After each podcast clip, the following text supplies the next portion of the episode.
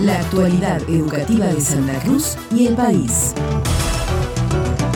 La gobernadora Alicia Kirchner visitó los stands montados en el Complejo Cultural Santa Cruz con sede en Río Gallegos, epicentro del segundo foro de transición energética sostenible, y en diálogo con los medios de comunicación valoró que es importante recorrer y visitar todos los stands posibles, ya que pueden llegar a motivar una vocación de estudio o incentivar el desarrollo de algún emprendimiento. La Patagonia y la región tienen un desafío tremendo y esto sí es una reflexión política que nos supera más allá de los tiempos. Es un proyecto y cuando hay proyectos de desarrollo, esos proyectos se cumplen y tienen impacto a lo largo de todo un camino.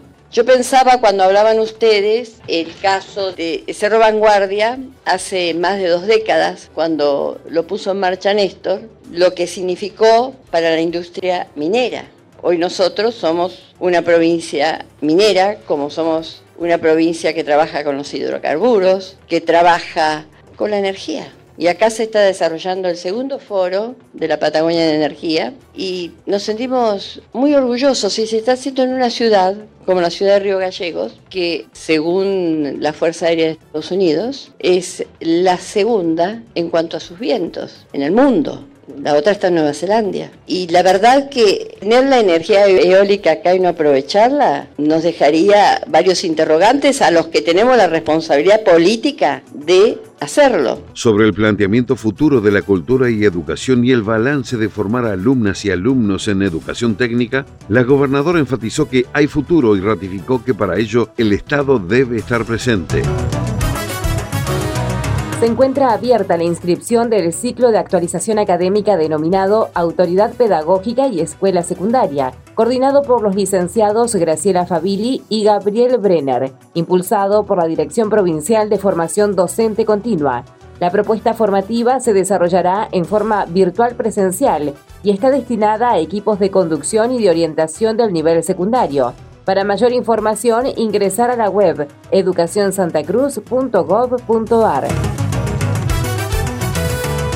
En el segundo foro de transición energética sostenible y de la exposición industrial, Luis Ortiz, rector del Instituto Superior de Enseñanza Técnica, comentó que se encuentran participando del evento con un stand en el Complejo Cultural Santa Cruz. Ser anfitriones para Argentina en esto que tenemos que ir discutiendo que es la transición energética hacia dónde vamos como planeta, como Argentina y también como territorio, como provincia, a discutir, a debatir sobre las nuevas formas de aprovechar nuestros recursos naturales y sobre todo llevar energía de calidad y sostenible a, cada rincón de nuestra provincia. Luis Ortiz manifestó que la Subsecretaría de Educación Técnico Profesional apoya en forma decidida a la formación de las y los estudiantes en relación al uso del recurso natural, recordando que el INSET cuenta con tecnicaturas específicas tanto para la industria hidrocarburífera como para la energética y la de energías renovables.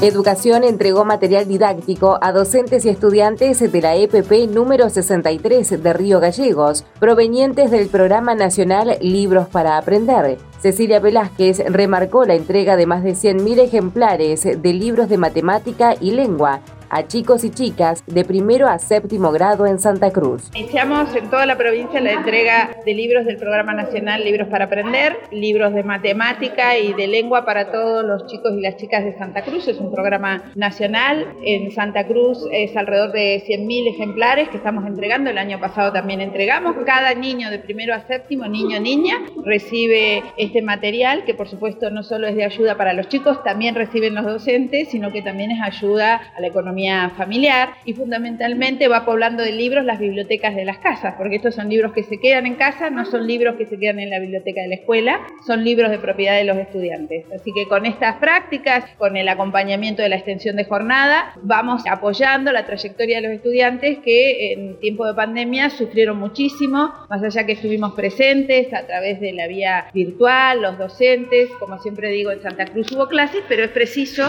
acompañar y fortalecer como lo estamos haciendo ahora también con el programa de recuperación de vida. Este programa nacional se implementa mediante la modalidad de entrega de libros en propiedad a cada estudiante con cuota cero y oferta única. Próximamente se hará entrega de este material en escuelas de Piedrabuena, San Julián y Caleta Olivia, para posibilitar un puente entre la escuela y la familia, permitir un acceso equitativo al conocimiento y facilitar el aprendizaje.